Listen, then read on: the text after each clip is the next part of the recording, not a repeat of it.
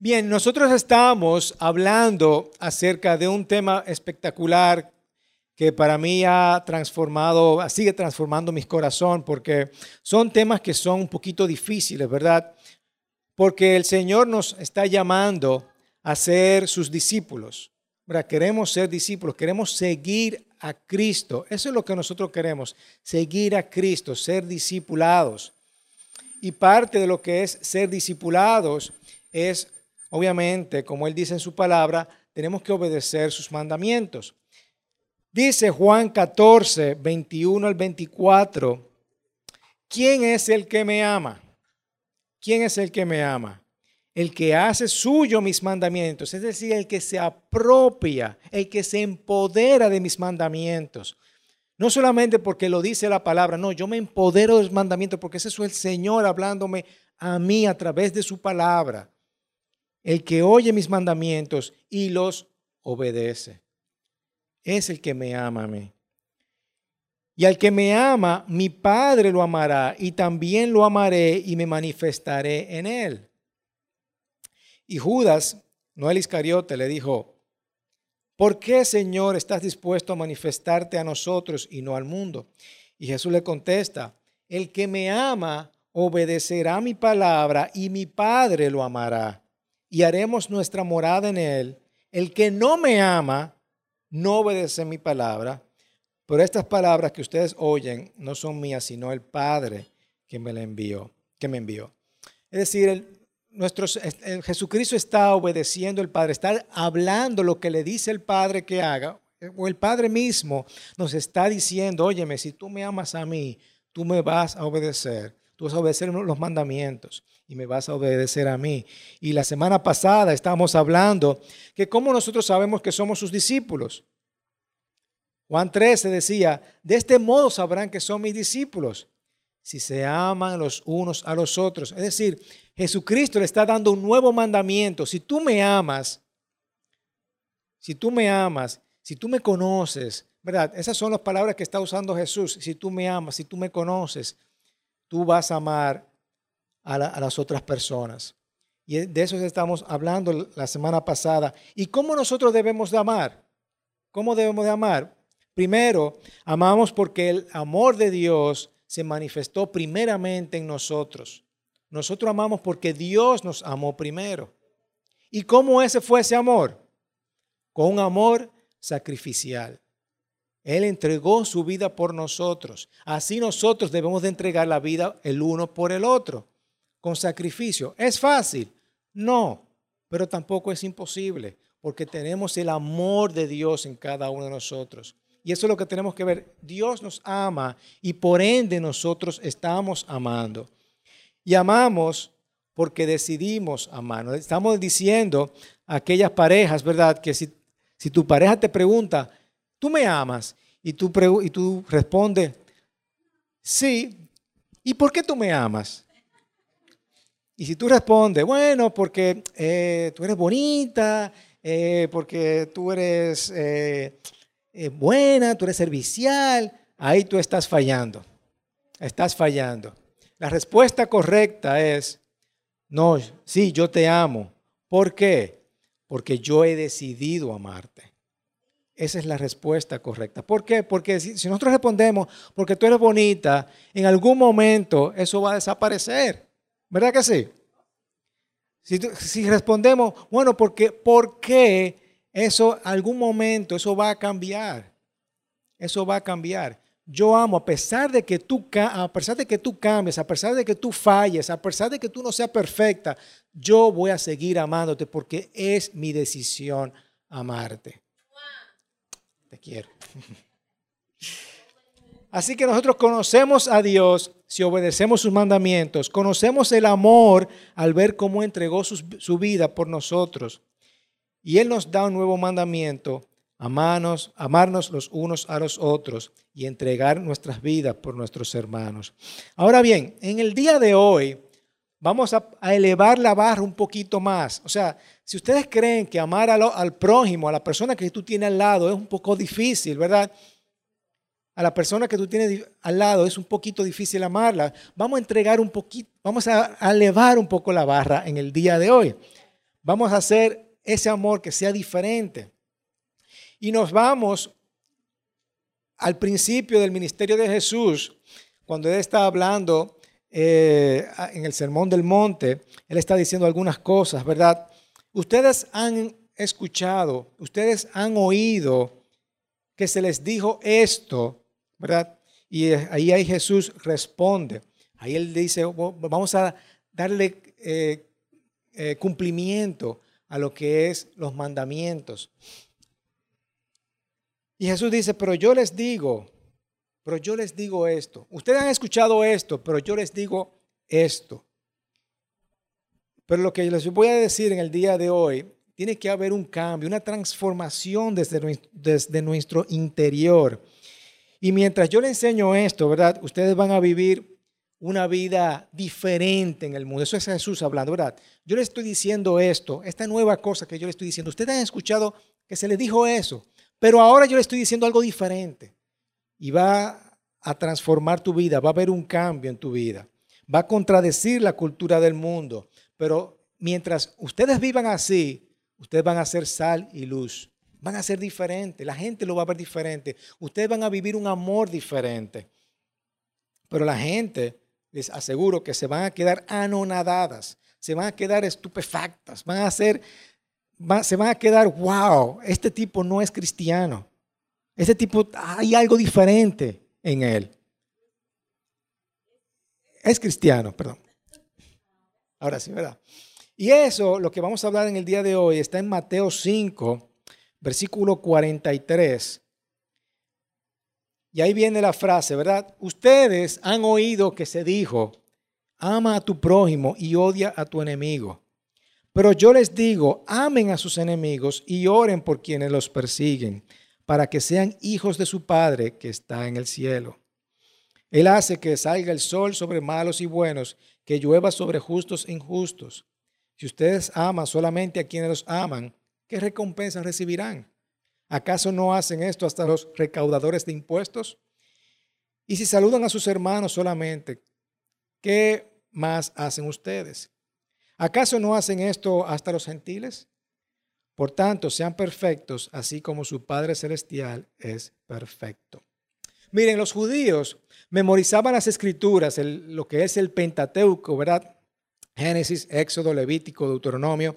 Eso era lo que nosotros conocemos como el Pentateuco, la Torá. Y ellos, eh, de generación en generación, se pasaban estas enseñanzas. Pero estas enseñanzas eran muchísimas reglas que ellos tenían, hacían leyes sobre leyes. Y llegaba un momento a que se distorsionaba, era como jugar el jueguito ese de la, del telefonito, ¿verdad? Que tú le dices un mensaje a una persona y al final llega un mensaje totalmente distorsionado. Bueno, eso es lo que pasaba en aquella época. Y fíjense que Jesús está diciendo, ama a tu prójimo y odia a tu enemigo. Pero eso nunca lo dice la palabra de Dios. Nunca dice, ama a tu prójimo y odia a tu enemigo. Nunca dice eso la palabra de Dios, pero se ha distorsionado tanto el mensaje que ya todo el mundo dice, no, tú ama a tu prójimo y odia a tu enemigo, ¿verdad? Pero en, fíjense, parte de la ley, dice en Levíticos 19, 18, dice, no seas vengativo con tu prójimo, ni guardes rencor. Ama a tu prójimo como a ti mismo, yo soy el Señor. Y en Éxodo 23, versículo 4 dice, si encuentras un toro o un asno perdido, devuélvelo, aunque sea de tu enemigo. ¿Verdad? Aunque sea de tu enemigo, devuelve ese asno. Si ves un asno caído bajo el peso de su carga, no dejes así. Ayúdalo, aunque sea de tu enemigo. Es decir, no hay ningún texto en el Antiguo Testamento que diga odia a tu enemigo. Todo lo contrario, todo ayuda a tu enemigo, ayuda a tu enemigo. Devuélvelo lo que no es tuyo, aunque sea de tu enemigo. Ayuda a tu enemigo. Ama a tu prójimo como a ti mismo. Yo soy el Señor. Y obviamente definimos al prójimo todas las personas que, que lucen como yo, que se parecen a mí, que tienen los mismos valores, que tienen los mismos pensamientos, ¿verdad? Y todos los demás, todas las, personas que piensan diferente que yo, son mis enemigos. ¿verdad? Y ellos ignoraron este mandamiento de la forma más simple. Y continuando aún otros mandamientos, dice Levítico 19, versículo 33, cuando algún extranjero se establezca en el país de ustedes, no lo traten mal, no lo traten mal. Al contrario, trátenlo como si fuera uno de ustedes. Ámenlo como a uno de ustedes mismos, porque también ustedes fueron extranjeros en Egipto. Yo soy el Señor de Israel. Por eso amamos a nuestros hermanos venezolanos aquí presentes, ¿verdad? Lo queremos, los amamos, extranjeros. Los colombianos también, los cubanos, haitianos. Perdón, lo, que pasa es que los venezolanos son más, entonces. Los americanos. Todos los extranjeros amamos, ¿verdad? Los recibimos. Iba a decir ruso también porque nuestro amigo Alexander también venía en el día de hoy. Tenemos que orar por él que tiene un problema en el...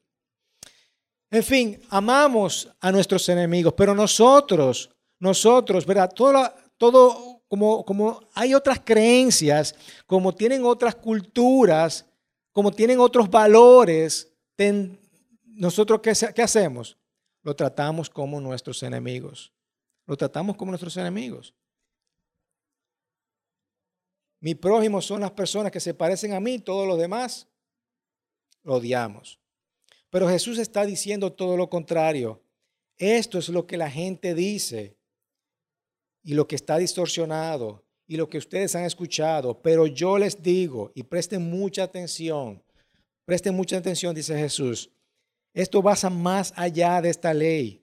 Yo quiero que amen que amen a sus enemigos, demuestren que tienen un amor diferente por las formas que ustedes aman a sus, enemigos. Muestren ese amor de la forma como ustedes tratan al prójimo.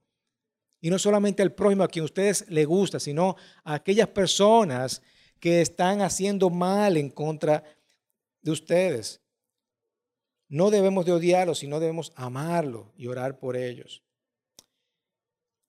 Nosotros hemos escuchado acerca del amor, ¿verdad? Y ustedes saben que el Nuevo Testamento fue escrito en griego. Y hay diferentes, tres clases de amor.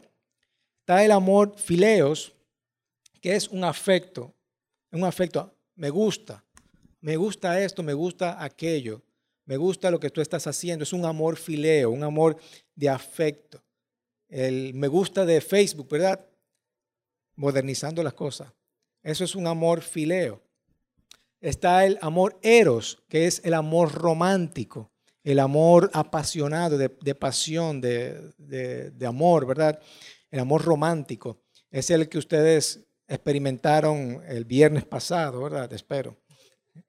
Y está el amor ágape. El amor ágape es el amor incondicional y es el amor que se escucha, que, que, que leemos en la palabra de Dios. El amor ágape, es el amor incondicional, es el amor sacrificial, es el amor que yo he decidido amar, ese es el amor de Dios. El amor de Dios es el amor ágape, es el amor incondicional de Dios, que está eligiendo amarte y está, lo está haciendo con un sacrificio. Que hay que amar de vuelta. Muchas veces yo no quiero amar de vuelta a una persona, ¿verdad? Y menos a una persona que me ha hecho daño pero yo lo hago por sacrificio y lo hago porque una decisión amarte. Así que quiero tomar esa decisión. Quiero amar a mis enemigos. Es difícil, pero es lo que el Señor nos está mandando a hacer.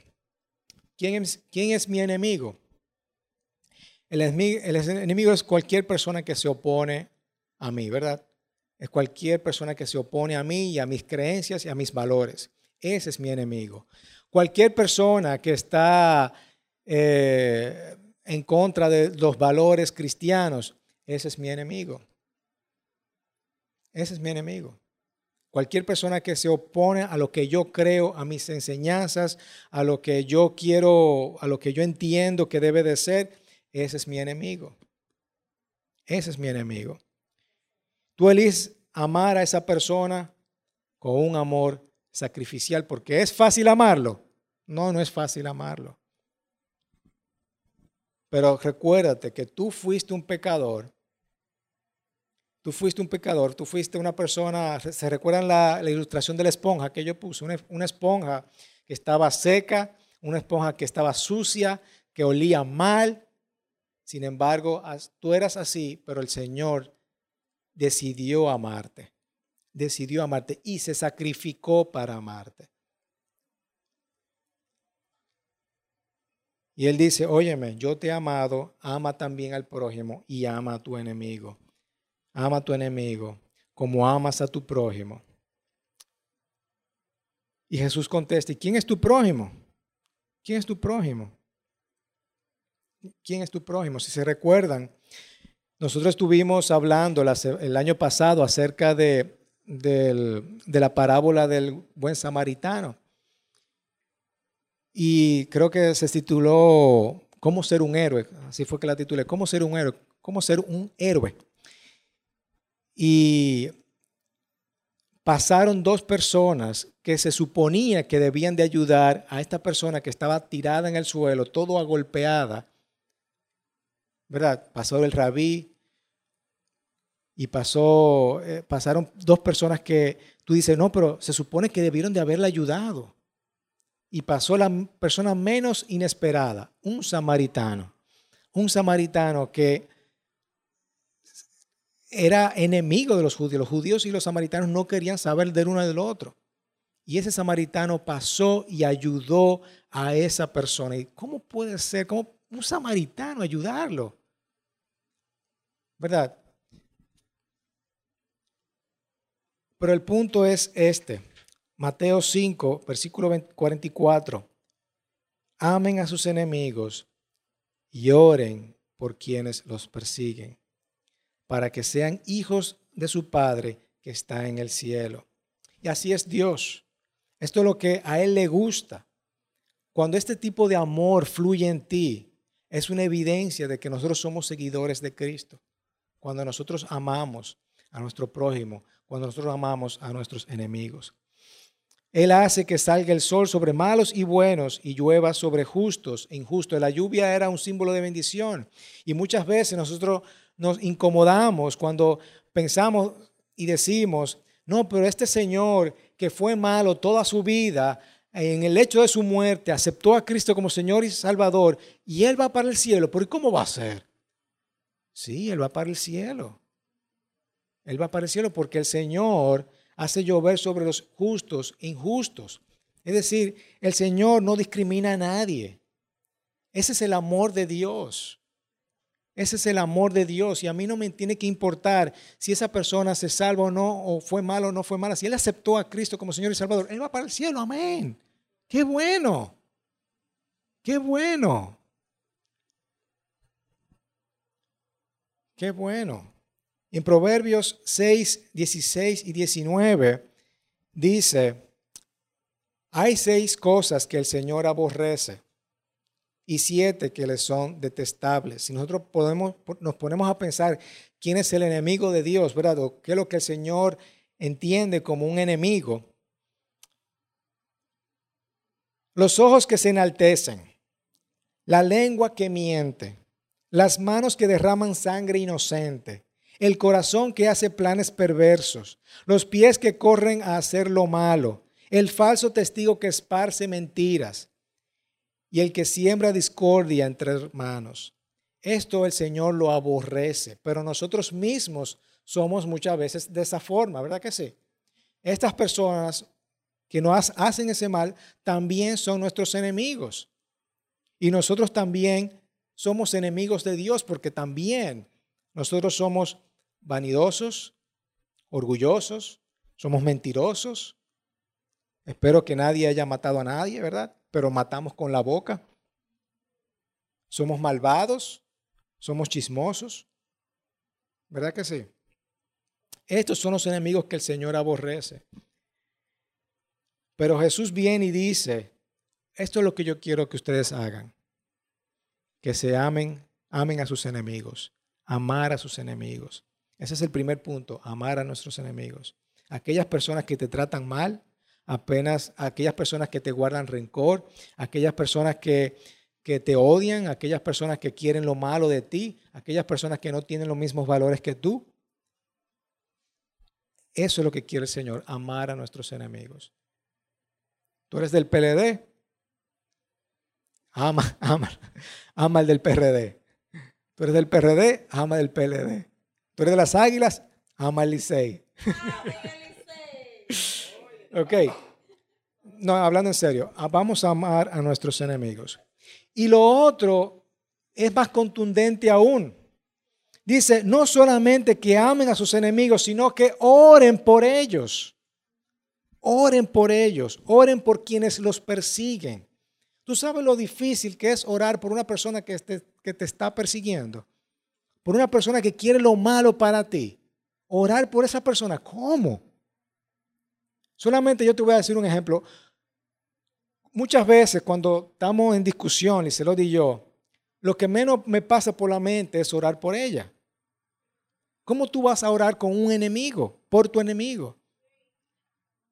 Pero eso es lo que el Señor quiere, que nosotros oremos por aquellas personas que nos están persiguiendo. No es difícil, no es difícil. Es difícil. Pero como un acto de expresión, yo quiero que oren por esas personas. Pero déjame decirte que el Señor es sabio porque es difícil mantener un odio por una persona por la cual tú estás orando. Vuelvo y repito, es difícil mantener odio por una persona por la cual tú estás orando. El Señor es sabio. Si yo estoy orando por esa persona, va a ser más difícil yo orar por eh, odiar a esa persona. ¿Sí o no? Uno tiene el privilegio de, recibir a personas, ¿verdad?, eh, para consejería. Y una de las preguntas que uno hace es, cuando tú estás leyendo la palabra de Dios, ¿qué el Señor te está diciendo? ¿Y cuál es la respuesta?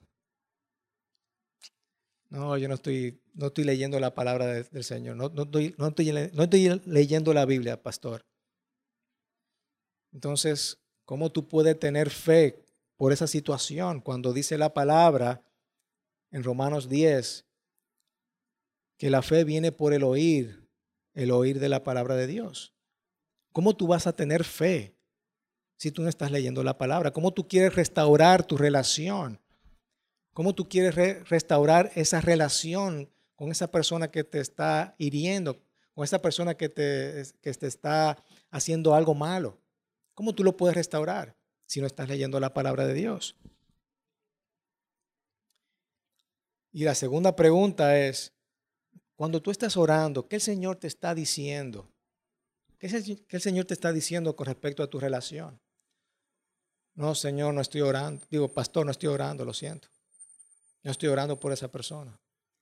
Entonces, ¿cómo tú vas, cómo tú pretendes que el Señor restaure esa relación si tú no estás orando por ella? Porque cuando tú oras por esa persona, el odio va a desaparecer. Tú vas va a encontrar amor. Hagan el, hagan el ejercicio mental ahora mismo. Piensa en una persona que tú quizás para ti sea tu enemigo. ¿Verdad? Pero no. Queremos nosotros, ¿qué nosotros queremos hacer? Que nosotros queremos sacar la espada y comenzar a luchar contra nuestros enemigos, así como Pedro lo hizo en el, en el huerto de Getsemaní, ¿verdad? Sacó la espada, le cortó la oreja,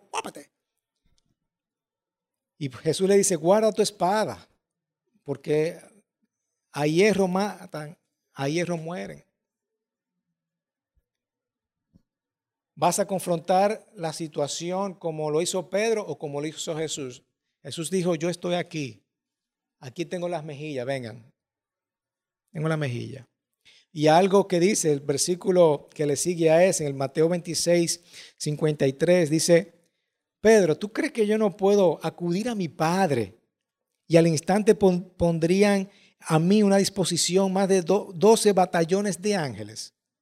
A mí eso me da mucha esperanza. Yo entender que yo tengo batallones de ángeles, que yo puedo decir, Señor, mándame batallones de ángeles para que me protejan de mis enemigos. Yo puedo hacer eso. Yo puedo hacer eso. Pero cuando dejamos de orar por la otra persona, los corazones se endurecen. se endurece el corazón. Así que no dejemos de orar por aquellas personas que nos están haciendo mal. No dejemos de orar. Vamos a amarlos y vamos a orar. Y Jesús en la cruz dice, Señor, perdónalos que no saben lo que están haciendo.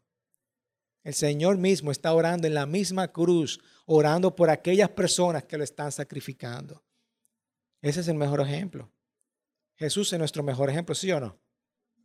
Por eso es que estamos en esta serie de seguir a Jesús. Seguir a Jesús.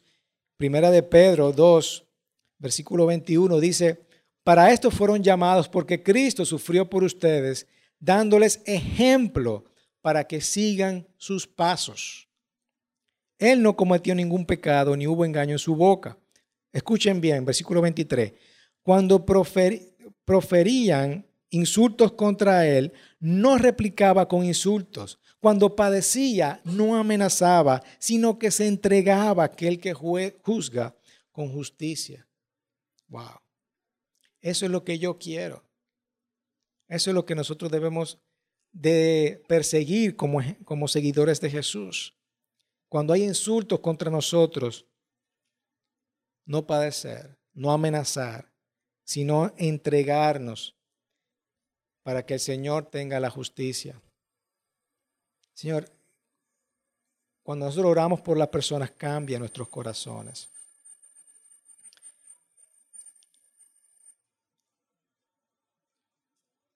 Hay un ejemplo de una persona que odiaba a una serie de personas eh, odiaba a los homosexuales. Tenía un, odio hacia los homosexuales así que no quería ni verlo ni en pintura. Y el Señor fue cambiando, transformando su corazón. Y él era de las personas que iba a esos lugares donde estaban enfermos y comenzó a orar por ellos. Obviamente no estaba de acuerdo con su estilo de vida, pero orabas por ellos. Tenían sida, muchos de ellos. Y eso transformó el corazón por completo de esa persona. Cuando tú escuchas historias así, ¿verdad? Y diciendo, wow, yo odiaba a esas personas, pero el Señor transformó mi corazón. Transformó mi corazón. Y eso es lo que nosotros debemos de anhelar todos los días, que el Señor transforme nuestros corazones, cambie nuestros corazones. Jesús dice, mira, esto es lo que yo quiero que tú hagas como tú fuiste amado, ahora ve tú y haz lo mismo. Deja que estas enseñanzas vivan en ti. Tú eres sal y tú eres luz de este mundo. Sé diferente. ¿Cómo vamos a concluir entonces? Seamos diferentes. Vamos a ser diferentes. Vamos a ver a, que cuando la gente vea, nos vea, diga, wow, este tipo es diferente. Hay algo en él. Hay un amor diferente en él. Versículo 46 dice, si ustedes aman solamente a quienes los aman, ¿qué recompensa recibirán? Es muy fácil amar a quien te ama. ¿Acaso no hacen esto hasta los recaudadores de impuestos? Y si saludan a sus hermanos solamente, ¿qué demás hacen ustedes? No es solamente, lo ha saludado, hola, ¿cómo estás? Vamos a hacer algo por ellos. Y esto es una pregunta que Jesús está diciendo, óyeme, ¿qué estás haciendo más que otros? ¿Qué estás haciendo más allá simplemente de lo recíproco? ¿Qué estás haciendo más allá que la gente pueda hablar de ti, pueda ver el amor de Dios en ti? ¿Qué estás haciendo algo más de lo natural? ¿Qué te hace diferente? ¿Qué te hace diferente? ¿Qué te hace diferente? Y el versículo 48, para terminar, dice, por tanto, sean perfectos, así como su Padre Celestial es perfecto. Seamos diferentes y seamos perfectos. Obviamente no estamos hablando de, la perfección porque sabemos que nadie es perfecto, pero es ese anhelo de buscar la perfección, así como Jesús es perfecto. Obviamente yo Peco cada semana. Bueno, perdón mi amor, peco todos los días, ¿verdad? perdón, peco a cada hora, a cada instante, ¿verdad? Yo soy un pecador. Somos pecadores. Pero lo importante es que tenemos que ir a buscar a nuestro Dios, arrepentirnos, ir con corazón de arrepentimiento todos los días delante de nuestro Dios y buscar la perfección. Así que seamos diferentes y seamos o busquemos o anhelamos ser perfectos. Que tu amor sea completo, ¿verdad que sí? Amén. Así que para aplicar eso en nuestras vidas, yo quiero que nosotros pensemos en algunas personas que quizás eh, tú hayas sentido algún tipo de odio en tu corazón, alguna persona que, que quizás no sea ni, ni, siquiera tú lo conozcas, pero haya algo que tú digas, no, mira, ese tipo me cae, me revienta, me, me, me, cae de, de pesado, qué sé yo, cualquier persona que tú puedas pensar y ponerlo delante de nuestro Señor. Ponerlo delante de nuestro Señor y decirle, Señor, mira, yo quiero, como tú me mandas amar a mi enemigo, yo quiero amar a mi enemigo. Yo voy a orar por esa persona. Yo oro que le vaya bien, que tú lo bendigas, que tú seas justo. Tu justicia, tu justicia te la dejo a ti. ¿Verdad? Yo tengo personas que me han hecho mal. Yo puedo pensar en personas que me han hecho mal a mí y yo la pongo delante de mi Dios. Voy a, a expresar mi amor de alguna forma hacia esa persona, si puedo, si me queda a mi lado, o, y voy a orar por esa persona también. Amén. Amén. Y creo que es importante también que nosotros eh, aprovechemos y oremos por nuestra nación, por nuestro presidente, eh, porque hay odio, ¿verdad? También puede surgir odio hacia los gobernantes, porque quieren oprimirnos y todo lo demás. Eso es parte también de, amar a nuestros enemigos. Eso es parte de amar a nuestros enemigos orar por nuestro, las personas que no, de alguna forma indirecta nos hacen mal. ¿Verdad? Así que vamos a poner esto en manos de nuestro Dios. Yo quería terminar también, eh, además de orarnos nosotros particular, que nosotros hagamos grupos de oración y orar por esta nación y orar por nuestras necesidades. Amén. Así que vamos a juntarnos de grupos dos o tres y vamos a orar Pon, presenta delante de tu compañero eh, algún tipo de, petición e incluye ahí eh, orar por nuestra nación, orar por nuestra nación, por lo que está sucediendo. Padre, te damos gracias por este tiempo, Señor. Padre, te pedimos que tú envíes este batallón de ángeles sobre cada uno de nosotros, Señor, para que podamos llegar en paz a nuestras casas.